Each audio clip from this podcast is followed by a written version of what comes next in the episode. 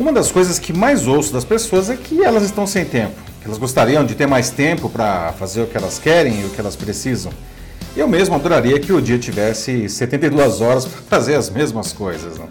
E nos últimos meses a pandemia parece ter ampliado essa percepção. Sim, porque isso é uma percepção, né? o tempo ele é absoluto. Né? Então por que todos nós sentimos que estamos sem tempo? Não dá para termos mais tempo? A resposta às duas perguntas está associada a como usamos os recursos digitais, entre outras coisas. Eu sou Paulo Silvestre, consultor de mídia, cultura e transformação digital, e essa é mais uma pílula de cultura digital para começarmos bem a semana, disponível em vídeo e em podcast. O tempo ele é, sem dúvida, o recurso mais valioso da humanidade, não? por um motivo muito simples.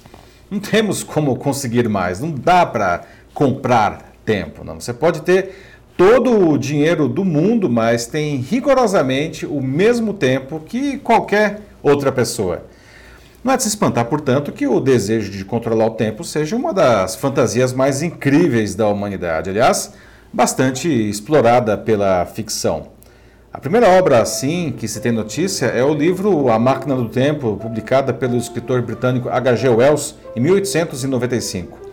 A obra, que rendeu dois filmes para o cinema, um em 1960 e outro em 2002, conta a história de um cientista que cria uma máquina para viajar no tempo e acaba no ano de 802.701 depois de Cristo. O tema está novamente na moda graças à série alemã Dark, cuja terceira temporada foi lançada em junho.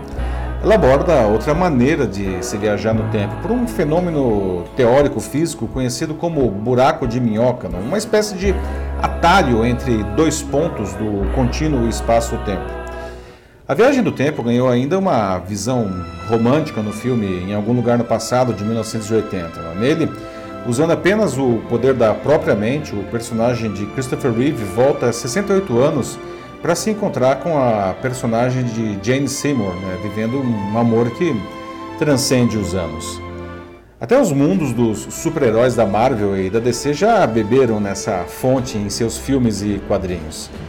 Mas nada captou esse conceito tão bem e criou uma história tão envolvente quanto a trilogia De Volta para o Futuro de Robert Zemeckis, estrelada por Michael J. Fox e Christopher Lloyd, cujo primeiro filme é de 1985.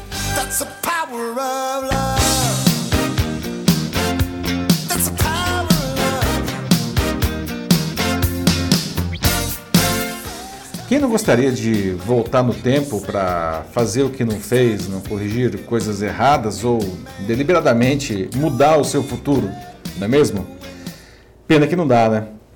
Isso é algo teórico, especulativo, que provavelmente nunca vai acontecer. Então a gente tem que aprender a viver com a nossa realidade e tirar o máximo dela. De onde vem essa percepção de que estamos ficando com menos tempo? Não? De um motivo bem simples. Né? A gente enfia coisas demais dentro das 24 horas do dia. Cada vez mais. Né? A tecnologia ela nos permite fazer muito, muito mais que os nossos pais faziam no mesmo tempo. Isso é ótimo. O problema é que a gente não sabe quando parar. Não? A gente quer fazer sempre mais coisas. Alguns anos eu vi um estudo que dizia que a quantidade de informação publicada em apenas uma semana pelo jornal americano The New York Times é maior do que toda a informação a que alguém do século XVIII era exposta em sua vida inteira. Como dizem os antigos, a vida passava mais devagar antes. Né? As redes sociais agravaram isso ainda mais, como aliás escancarou o documentário O Dilema das Redes, lançado na Netflix no dia 9, que está causando um grande alvoroço. Né?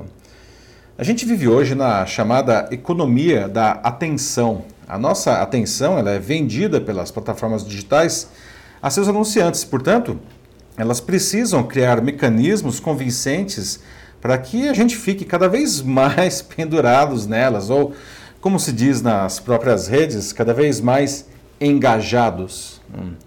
Estamos perdendo o controle do nosso próprio tempo. A gente quer fazer tanta coisa com ele e está entregando né, justamente o nosso tempo de bandeja para quem ganha dinheiro às nossas custas. A gente está até mesmo ficando doente com isso. Né? Uma das doenças da modernidade responde pela sigla FOMO, ou seja, Fear of Missing Out, ou alguma coisa como o medo de perder algo ou de ficar de fora. Né? Por causa dela, a gente não sai das redes sociais, porque a gente está sempre condicionado a tentar ver tudo que os nossos amigos publicam, mesmo as inutilidades. Né? Para termos mais tempo, a gente precisa forçosamente romper esse comportamento que nos aprisiona. Ninguém vai morrer se perder o último meme ou ficar de fora da teoria da conspiração mais recente. Não. Mesmo notícias realmente importantes para a sua vida, elas podem esperar algumas horas. Portanto, defina horários do dia para entrar nas redes sociais e use comunicadores instantâneos como o WhatsApp, não? Ah, com inteligência e com parcimônia. Não, não precisa ser muito tempo e respeite o que você definir. Né? Aliás, desabilite as incontáveis notificações aí no seu computador e principalmente no seu celular, que elas são ladras de atenção e de tempo. Consuma, seja lá o que for, quando você quiser, não quando algum algoritmo ordenar. Há incontáveis outras técnicas para otimizar o, seu tempo, como priorizar tarefas, dividir e delegar algumas delas, terminar o que você começa. Mas isso é algo que você pode encontrar facilmente no Google, tá? Não vou aqui entrar nesses detalhes. Eu quero me concentrar em um pedido para a gente sair das bolhas que a tecnologia insiste em nos colocar. Né?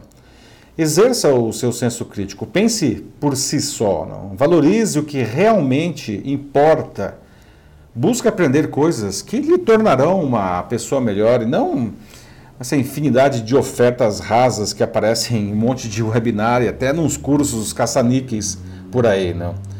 A tecnologia ela deve ser uma ferramenta para fazermos melhor o que a gente tem que fazer, né? não para a gente ficar nos enfiando mais tarefas e mais ideias goela abaixo. Não. Ela tem que trabalhar para nós, e não o contrário.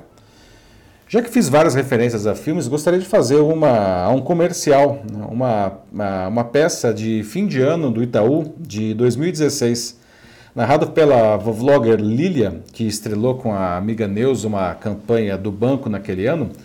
Ela tenta explicar aos netos como, como ela mesma diz, conectar o tempo e a vida.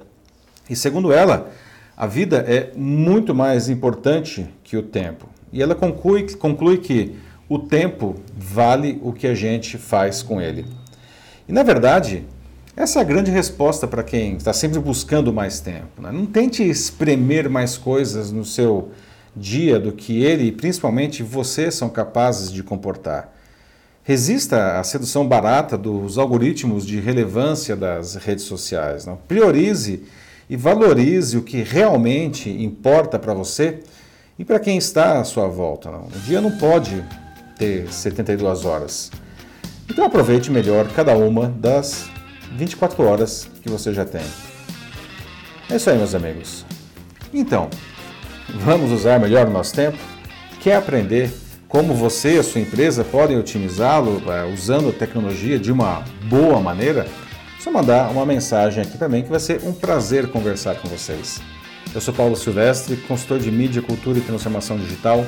Um fraternal abraço Tchau.